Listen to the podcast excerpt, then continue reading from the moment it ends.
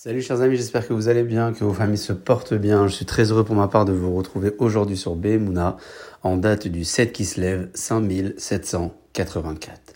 Le Rav Dessler disait que tout homme se trouve au combat et au front dans sa vie de tous les jours, face à la tentation et face à l'épreuve.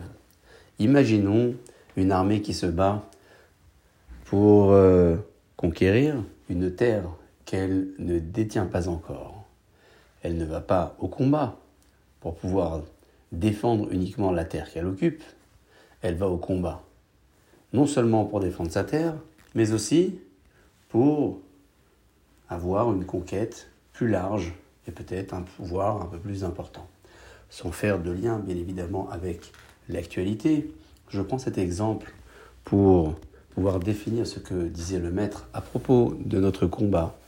sur le front spirituel, ce combat que l'on mène nous aussi et à notre manière face au Yetzirah et à la tentation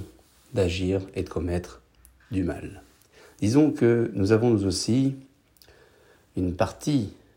de notre terre qui est déjà conquise, c'est-à-dire une partie de nos tentations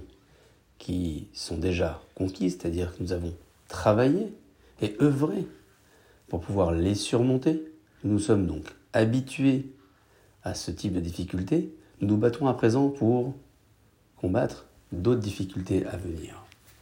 qui font partie peut-être encore de nos faiblesses. Je dirais alors que si aujourd'hui nous prions